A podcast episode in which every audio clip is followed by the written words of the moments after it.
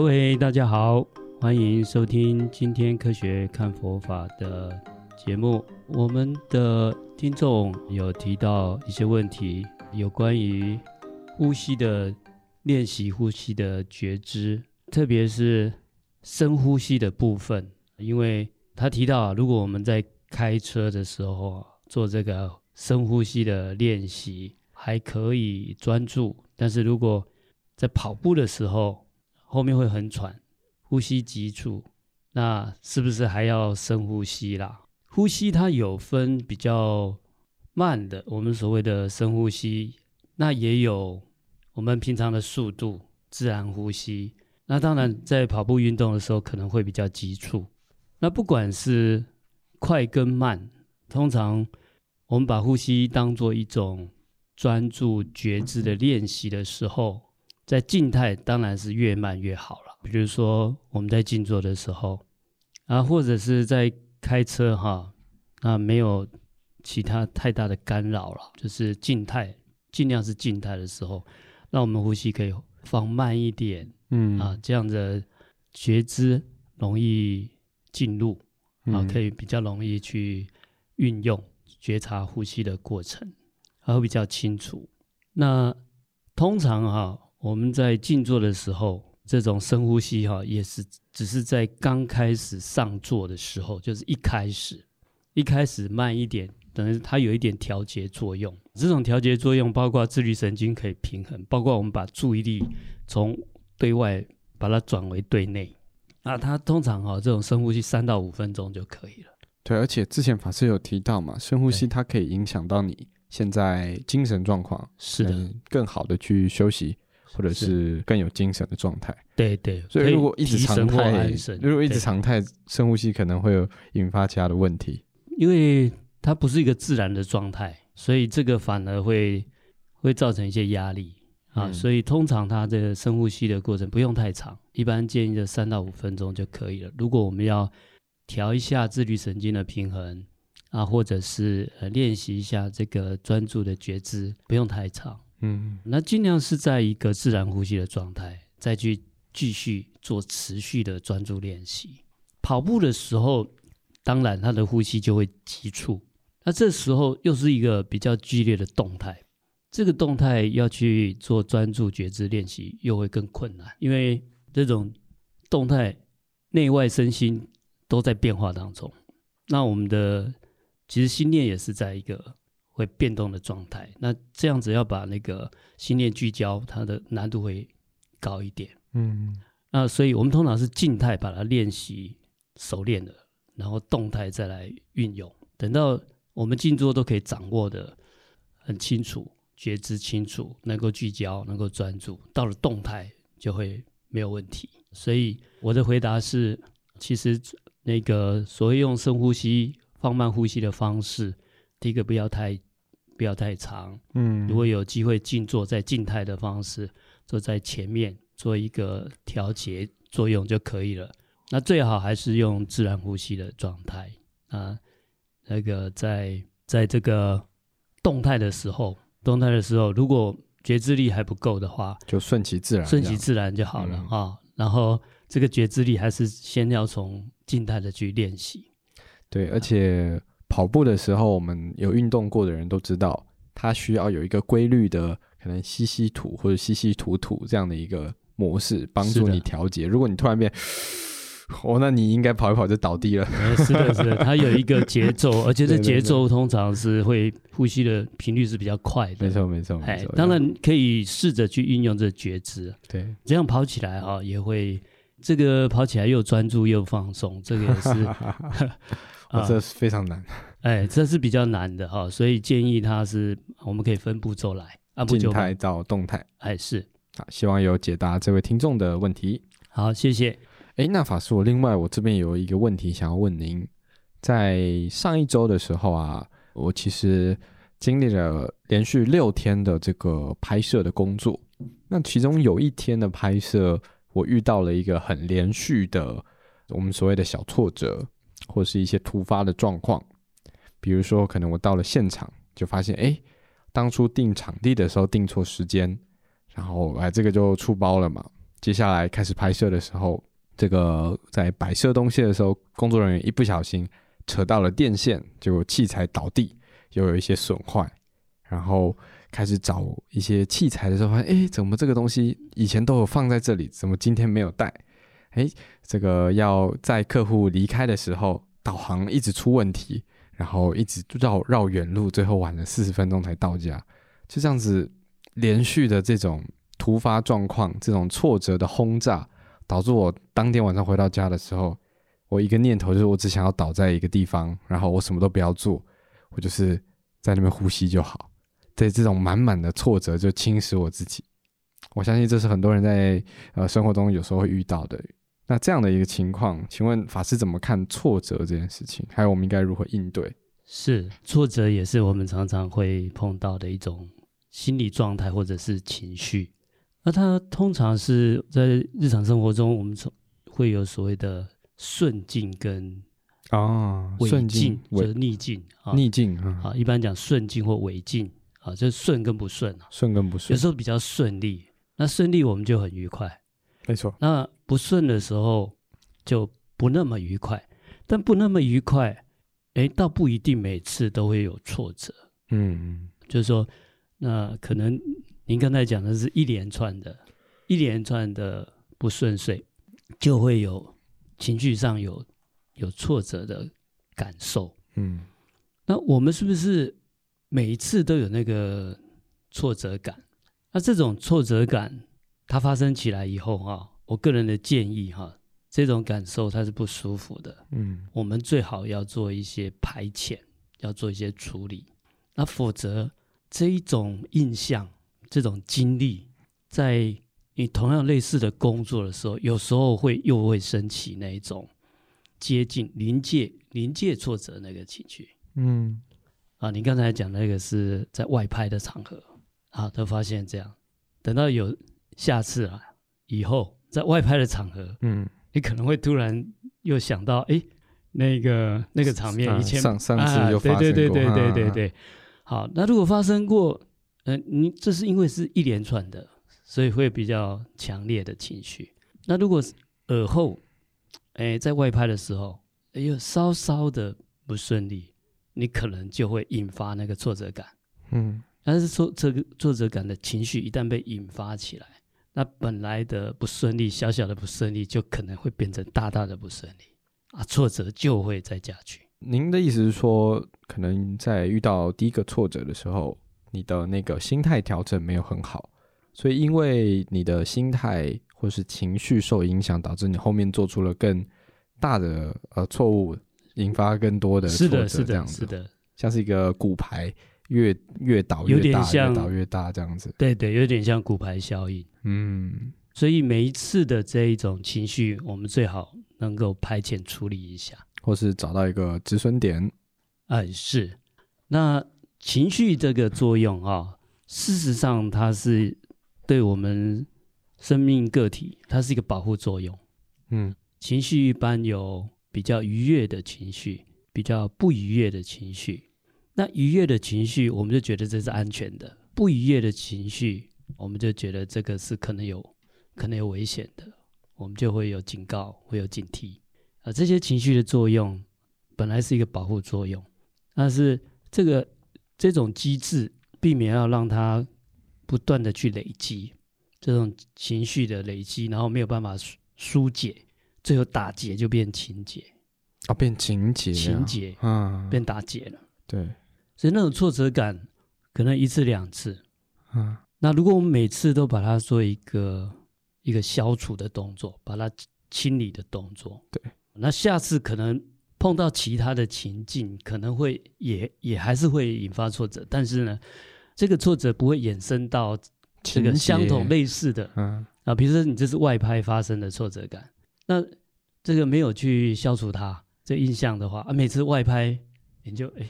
会有恐惧，会变恐惧，也会变成一种，甚至引发焦虑，会有焦虑。嗯，这焦虑，那焦虑都是属于不愉悦的情绪嘛？不愉悦的情绪，它又会，它会互相吸引，又形成更不愉快。那更不愉快啊，再加上一一点点的不顺遂，那我们可能就会扩大解读，那就真的这种交互作用之下就会更不顺利，更不顺利，那挫折就更大。嗯嗯，明白明白。像我除了这样子啊，可能单纯是因为一些突发状况而感到不顺、有挫折以外，另外一种我觉得对我来说生活当中比较容易产生的挫折，其实是它可能是一个很小的事情。像我的正职工作是做协助客户去做他的媒体的内容，比如说像拍摄他的 YouTube 频道、p o c a s t 账号，或者 TikTok 账号，或者是拍摄广告。那我就发现，我可能很很。很单纯一个小事情，比如说我今天剪了这一集的影片，我传给客户，可能客户一句的，哎，今天怎么有点太差了吧？这可能光一个简单的一个评语，我可能就会陷入一个 blue 的状态，两三个小时，然后那一整天的满脑子就会就是满满的挫折感。但是客观来说，它其实是一个很小的事情，因为总会有客户不喜欢的时候，也会有客户喜欢的时候。所以，我应该在遇到这样的一个情境的时候，这种挫折的时候，我应该学习去消化它，不要让它变成是一个最后变成恐惧，可能好像我每一次都活在着，哎，这个客户会不会不喜欢？不喜欢？我不应该被操弄这样的一个情绪，是这个意思吗？是的。所以，因为现在社会哈比较紧张忙碌，嗯，各种情情境非常的变化多端，所以一旦情绪产生的时候，我们最好要做一个转念的动作，嗯，这念头的转换。那现在在在网络上，有些专家提出来叫量子转念，嗯，那所谓量子转念哈，就是我们上上一次节目有提到哈，今年的诺贝尔得主用那个量子纠缠的实验，他就是用量子纠缠的一个概念，就是让我们可以迅速的把念头转换过去。那可能就一样，比如说被客户的言语，你会觉得有点沮丧。那这个沮丧最好不要等两两三个小时才可以转换，才可以消除。你说当下吗？对，最好在两三秒或在当下就要就要转过去。我我我其实有试过啊，就是啊、呃，当下我会告诉我自己说。其实我觉得转念的方式，这个我也有一个延伸的疑问啊。是我目前常态使用的方式，就是说，因为我知道好的东西是主观的，所以我们我们当然能，我们没办法百分之百去还原客户真的想要的，所以我可能就会一个念头就是，这个不喜欢可能来自于你前期沟通不顺畅，或者是啊，可能刚好就是我们不同年龄层看待某一件事情的角度不同，我会这样去想。但是还是会还是会留有那种，不会说你一这样想它就消除了，对，那个感受还会在，对，还是会在。情绪的那种不舒服，对啊，尽管我知道，啊。对啊，就是可能就是刚好这一次的东西不是他的喜好，那也没关系，我干嘛在意？我会告诉我自己这样子，是，但我还是没有办法，还是会有一种不舒服的感受，没错没错。所以您刚才讲的讲那种想法是转念没有错，但是里面少了。中间好几个步骤。哦，所以就没有办法达到量子转念啊，就是很快速的，哈，瞬间的把念头转过去。好，那这个洗耳恭听是，首先哈，情绪起来可能是因为外境，也可能是因为内在，都有可能。对，对自己的要求或者是哎，对对，都有可能。哦。那现在社会因为跟外界的接触很多，嗯，那如果还在工作。在职场，在企业里面，那更多同才也客户他们的反应，都可能造成我们情绪反应。那我刚才说过嘛，情绪它本身不是坏事，嗯，它就是表现出哦，让我们觉得 pressure，觉得是觉得愉快的，觉得 non dis non pressure 这不愉快的，嗯，它让我们知道说，哎，这个情境到底是怎么样？它其实是有我们那个警报系统，嗯，但是警报系统带来的一种感受。那种感受有时候叫做苦受，苦受，嘿，有时候是乐受，有时候带来快乐的感受，有时候带来有点难过啊，就苦受。还有一种是不苦不乐受。嗯，好，总之怎么转念呢？在正念减压课程有一个方式叫做情绪坐标定位啊，也就是那种感受啊，你觉得是沮丧啦、挫折啦，乃至于愤怒啦这些。所谓的比较负面的，或者是乃至于正面的，很兴奋啊，很高兴啊，这些情绪都没有关系。嗯，那我们有这个情绪升起以后，去察觉，请大家先把这个情绪先把它定义出来，把它坐标定位找出来。我们之前好像在正念减压课程有跟他介绍过，我们可以拉一个横坐标，右边是属于 X 轴方向，右边是是 pressure 的，是愉悦的，嗯，然后左边是 non pressure 的，是不愉悦的，然后往上走是 arousal 的，往下走是 non-arousal 的，一个是亢奋的，一个失落的，好，这样的一个 X Y 轴的坐标系统就在我们脑。脑海里面在产生。好，那我们现在感受到那一种情绪。好，刚才您觉得说，哎，好像外拍回来那个挫折，嗯，那那个挫折在是在坐标的右边还是左边？相信不太舒服嘛，不太舒服，那就在左边。嗯，那是很亢奋的吗？还是失落了？失落的，应该是失落了。哦，好，左下角，那是在左下角。他就做这个动作，在几几秒钟做这个动作。我们就先从那个情绪状态先转出来了，是这个就是初步的转念。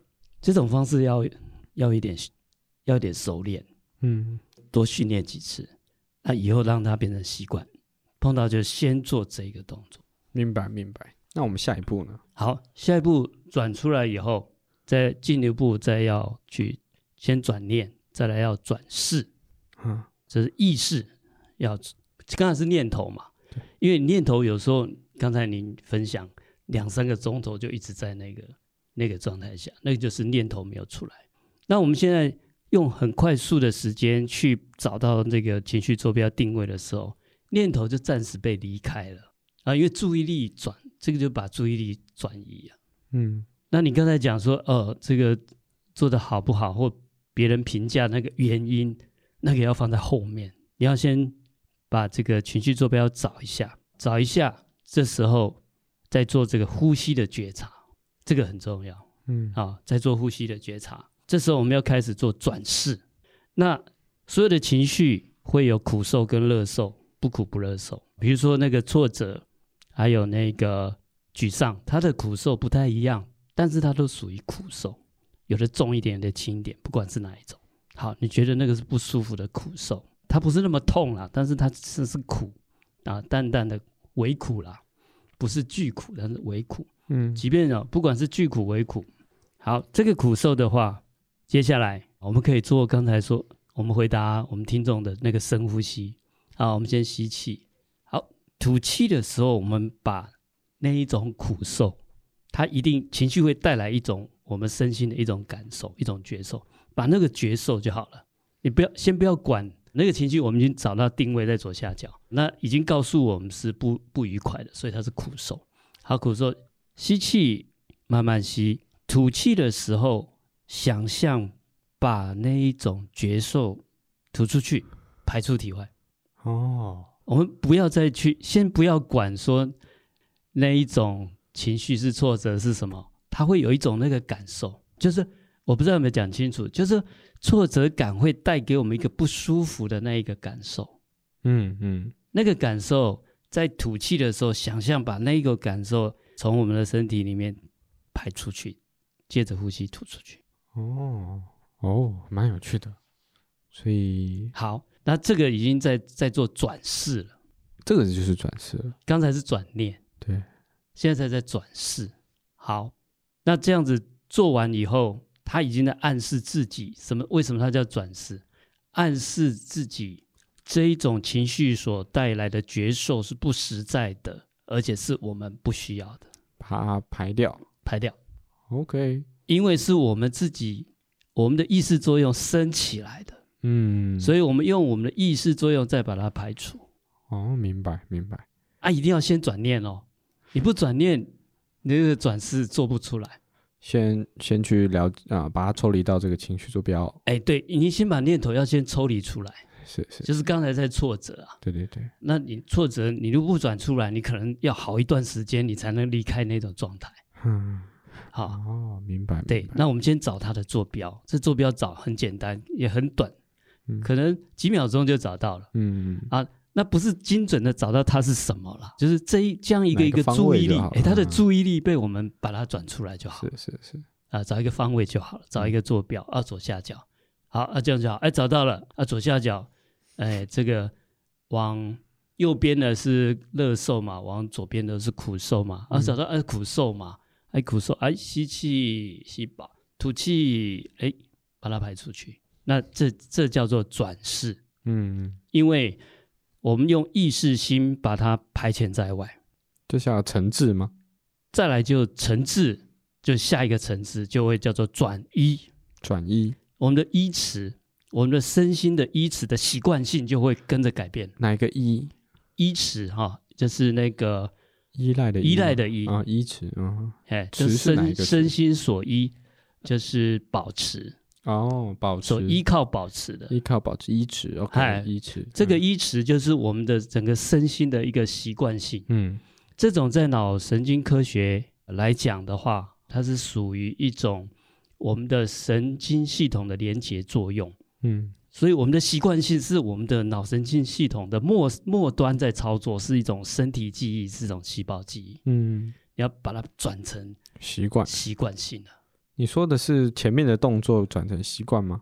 还是你就会把不挫折，就是说，嗯，就是说，我们碰到事情，某些事情大部分都会产生挫折。你说有习惯消化情绪，对，那我们以后把这个挫折的这件这种角色跟这种情绪，都是把它用转世的方式都把它排掉，都把它排掉。那以后他就习惯性不会挫折。所以这个转移是持续做这前面两个动作好几次之后，可能很多次以后才会形成的。对，那它的脑神经系统就前面两个动都是在我们大脑的皮质产生的。嗯，这是大脑皮质的作用，它是意识作用。嗯，那这后面的是一种习惯作用。嗯，习惯作用是我们整个神经系统神经节的动作，它是自然反应，也就是最后会变成你碰到。原来会让你觉得挫折的事情，后来你都不会觉得有挫折的情绪。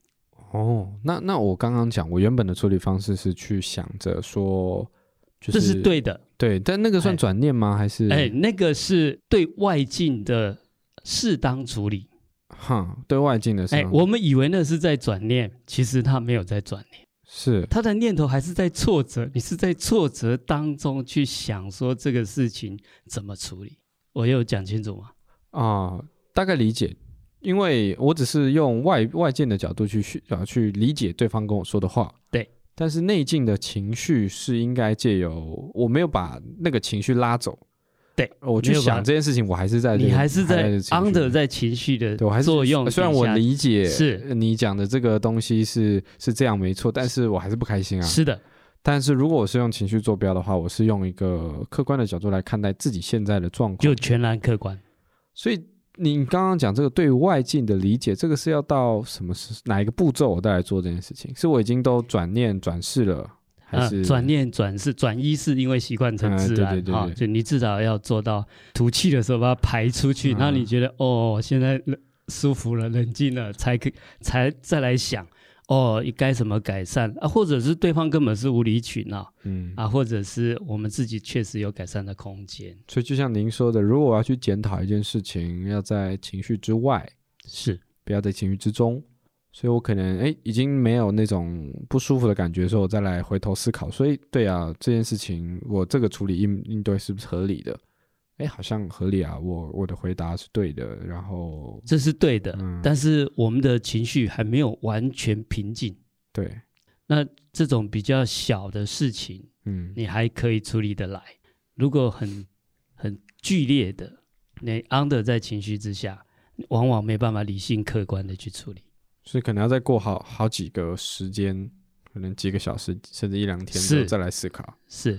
但是你做了转念跟转世的动作就很快，几分钟大概就可以了。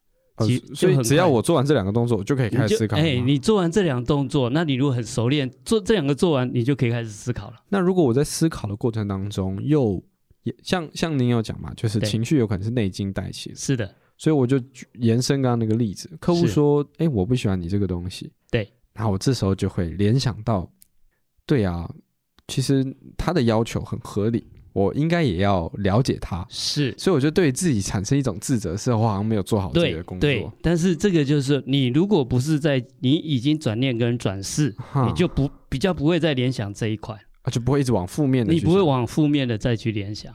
那那我想问一个问题，有些人会认为来自内心的这个种挫折或内疚，它会引发自己去检视自己。是的，那一样。但，但是我随便就把它转掉了，会不会变到变成一个很乐天的人？就是不会不会，不会，因为后面还是要处理啊，啊后面还是要处理。对，只是说在在处理去分析事情，我们要处理事情，一定要了解问题嘛。对，所以必须要分析问题。嗯，分析问题必须要在理性、客观、冷静的情况才分析的正确跟清楚。哦，所以反正这个，比如说我真的闯了一个祸，那我与其先陷入自责，我先把这个自责的情绪排掉，排掉。我等到我恢复之后，我再来理性的解决，我就是来收收摊嘛，收烂摊子嘛，是的，是的，是的。那这样子经过转念转世，再就会慢慢它就累积哦。对，这些。有一些情绪你会发现，哎，它有共通点，比较类似的，比如说沮丧跟挫折就很接近。嗯、对对对。那以后它的转移就很有趣哦，这种类似的情绪以后就不会发生在自己身上。那它整个会被转换掉，嗯、这叫转移。我们这依持，我们身心依持的身心作用，整个都改变。那法师，我来问一个问题，就是您讲这些我们都明白，那我相信您应该是很很多年前就知道这个概念、这个道理。是，那您有使用这样的方式作为习惯吗？它要转移成功吗？在你身上？这个就是我们每个人啊，师傅领进门，修行在个人。是，那就是我们有没有常常去熟练它？哼，那这个也跟我们碰到的这个情境有关啊。有些有些情境我们就比较容易处理。有些就比较不容易处理。总之，我要回答的说，我们都做得到，嗯，但是这个事情要做到非常熟练。对，明白明白。我我就是非常好奇，就是对，那因为我看法是，他大部分的状态都是很开心的。嘿，那、就是、那我也我也不知道到底是就是用这个方法、呃、已经 才有办法维 持。是是您这个，你会用你的角度来分享一下，大概大概是花多久时间可以慢慢成为像这样？可能外人眼中就是一个乐天法师，就每天都，哎啊，你不是截稿了，还、啊、要截稿了，没关系啦。总之啦，哈，这个要自己要找机会练习，嗯啊，就每一个情绪，有时候我自己也会漏掉，嗯，那有情绪起来的时候，我至少会知道说，哎，这是我们可以转念转世跟转移的机会，嗯，那这样子。哦，我不敢说我非我对每一种情境都都很熟，但是以目前来讲，大部分的情境，那因为我们以前在职场也待过，那现在在宗教领域也常常会必须要接受各种情绪，各种情绪 哈，包括别人倒垃圾。啊，尤其有我们要听人家倾诉，对，这也很重要，嗯啊，别人的倾诉他会感染的哦，对对对，那你听完了以后。也跟着他就共感了，对对 对对，那我们就要赶快处理那个情绪的感受哦。你你不处理，到时候垃圾就倒到你身上，那就变成你自己的情绪问题。明白明白。那那如如果像像法师您对我的了解，你觉得我养成这个习惯，我大概如果我持续在做，大概多久可以慢慢的变成你现在这个样子？这是非常快。那我们的目标叫做量子转转世嘛？但我说的是成为习惯哦。成为习惯，那个就是看，这就跟我们一般任何学习、练习啦、运动一样嘛。嗯，我们花多少练习在上面的问题，这个啊，你如果常常练习，那很快啊。那如果我们这个一曝十寒的练习，那个就就就就很慢嘛。哇，这个还是讲给那要要快，哎，你假如真的。大家可以试试看哦。今天可能有听众朋友听到我们这样的，大家试试看，看看你觉得是快还是慢。好，那我你，你真的去练习，自己亲身来做个实验。哎，你自己实验看看。当我觉得有改善，我可能每一周跟大家报告一下。哎、我们来大家来分享转移的程度。对，尤其现在社会大家非常紧张忙碌，嗯、外境又非常多，人跟人之间接触又密切，而且现在。大家也不是那么讲礼貌、讲道德，啊，所以、嗯、所以各种状况特别多啊。那这也不是坏事，从养成好习惯、改变自我来讲，倒是很多的机会了。所以你的问题很好，按快跟慢，那总之这个方法先试验看看，操作看看。嗯，因为我刚才讲的那个方法其实很简单，对，然后操作时间也很短，对，所以这个方法应该很快就可以学会。对。理论上很快就结会。我但我觉得最难的就是，你知道我我好几次可能，比如我想试着用法师讲的呼吸法，或是用法师讲的这个正念转念的方式，是，但是我我会很直接的遇到一个状态，就是我现在就是不想转。哎，对，对我就我就是想要没有没有那个需要嘛。对对，啊，现在比如说可能工作上会有这些紧张、焦虑、挫折，嗯，那这是机会了嘛？那大家就看看。我想大家生活上都会碰到这一种情况，嗯，那、啊、这种情况，我们所分享的这方法很简单，大家愿愿不愿意试用看一看？如果愿意试用，我相信非常快啊。但是我没有办法跟每一位讲说大家多快，一天两天还是、嗯、还是一星期两星期，因为他的方法就很简单嘛。所以我们的目标是量子转世，是将来是瞬间就要转过去。哦，明白明白。那为什么现在有人鼓吹量子转念、量子转世？哎，怎么转不过来？哈，哦，就是这个方法的，它那个操作的步骤，有些细节，当然我们都知道。我们现在有挫折，我把念头转过去，不挫折，不就转了吗？嗯，理论上是这样，事实上做不到。对，啊，因为里面有处理的步骤跟细节。没错没错，这样这样其实听起来，今天才知道。法师这么一讲，我才知道我漏了好几个步骤。对，我们大部分都漏了很好多步骤，然后要要求它的结果要有效果，这个是 这个是嗯，大部分会像像对，会像我一样，我我觉得我转了啊，没有用啊，我还是不爽啊。没有，其实大家没没有真的转，没有真的，你只是产生另外一个念头，嗯啊，想要合理化这件事情，是是，或者是找找理由。对，我们没有真正把念。嗯把念头跟情绪转出来，嗯，啊，所以呃，记住，第一个做一个情绪坐标的定位，第二个把它，啊，我们这叫做观想呼吸，吸气慢一点，吐气要把它吐吐掉。啊，你一次吐不掉，多吐几次，多吐几次，哎，这三了不起三分钟，嗯，我们希望三分钟就能够冷冷静下来，这时候你再来处理说，哦，啊，我们再去分析这个问题该怎么样去改改善改进。相信效果非常的显著。这个情绪情绪管理运动从你我做起。是的，我们这个 就看到一群法师吵架的时候，一群人说：“等一下。哎”是是是，啊，吵架的时候也是啊，转架也要转念。首先，你可以离开现场，就要离开现场，离开现场，这也是一种转念。那如果你要离开，人说你现在逃避是不是？你现在就不想解决是不是？那那我要怎么办？啊，我们上个洗手间。那哇。对啊，你等我一下，你等我一下，我上个洗手间回来要吵再吵。那我们到找个安静的地方，就三分钟，我们就把情绪处理完了。好，这时候我们就不会跟他一般见识，就吵不起来。OK，明白。至少一边是那个，那一边是不就一个，就是一个人不是旺的状态。是的，他就没办法，他就轰起来。对啊，一个一个铜板敲不响。对对对，就是因为会吵架会打架，就是两个都很激动，就会吵起来打起来。好，所以我们日常生活情绪的问题，哈，建议大家第一个叫做转念，是；第二个要转世。转念的方式就找一下情绪坐标，很简单；转世的方法就是我们用新意识想象，把那个情绪的不好的那个感受，把它排遣出来。那久而久之就会就会转移，就会转移。我们整个这习惯了，我们的整个。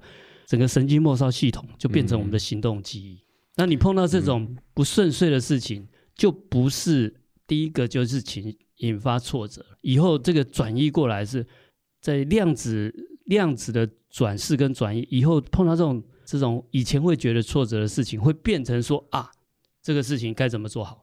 哦，就有点像是。有些老练的这个啊，我们就讲年轻人可能遇到挫折，一开始很挫折，然后很烦恼啊。老手遇到挫折啊，就改就好啦。是，他就已经成自然。对，他就他也不知道为什么你要挫折。对，这就就是那样啊，你解决就好了，你有什么好不开心的？是啊，所以所谓的什么大风大浪我没见过，对，就是大概这种习惯了，习惯了。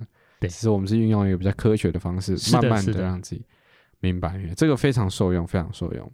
那我觉得还有另外一个改变习惯的方式，就像我讲的，就我们知道方法，但是我们用不了，还有一个很大的原因，就是因为当我们在遇到真的情绪的时候，我们还是用自己以前习惯的方式去处理。比如说，有些人的习惯方式就是我去找一个人，拼命的跟他分享，跟他倾诉，倾诉，借由讲或者借由哭诉来让自己的情绪抒发。是。那有些人的方式就是，我就把自己关在某一个地方，我就去做一件让自己分心的事情，我去玩游戏，我去跑步，我去运动。那有些人可能就是，我就不讲话，就躺在那里，然后我可能睡觉起来我就好了。但是那个东西可能处理的周期很长，甚至它伴随着一些后，就是说会带来坏的效应。比如说你跟别人倾诉久了，那个人也也不喜也烦恼了，是的，是的，你一直在丢垃圾给我。对，那种方法哈。不是不好，不是不好，但是这一种它是也是一个很健康的方法，嗯，它可以可以排遣，对，但是他没有真正把那个问题消除掉，消除掉，啊，就是下次来的时候你还是会联想，你还是对你碰到相同的情绪，你这次休息一下啊，或者倾诉完了你舒服了，下次你外拍碰到不顺遂，你还是会挫折啊，或者是说今天我我虽然跟别人讲一讲，哎，我其实今天没事，下一次再发生的时候，他就想你已经两次了，第三次，最后有一天就。爆掉了，是，那他就累积，所以情绪变成情节。啊，情节的时候就很容易失控。这个非常非常有价值，这集太有价值了。是，那希望真的大家试用看看，你会觉得有需要你才会用它，不然我们我们讲的我们讲的方法啊就太可惜了，好不好？好的，好，记住我们这个。量子转世的方法，请大家爱用。好，好，我来实验一下。好，谢谢，谢谢各位收听，好，我们下一集见，拜拜。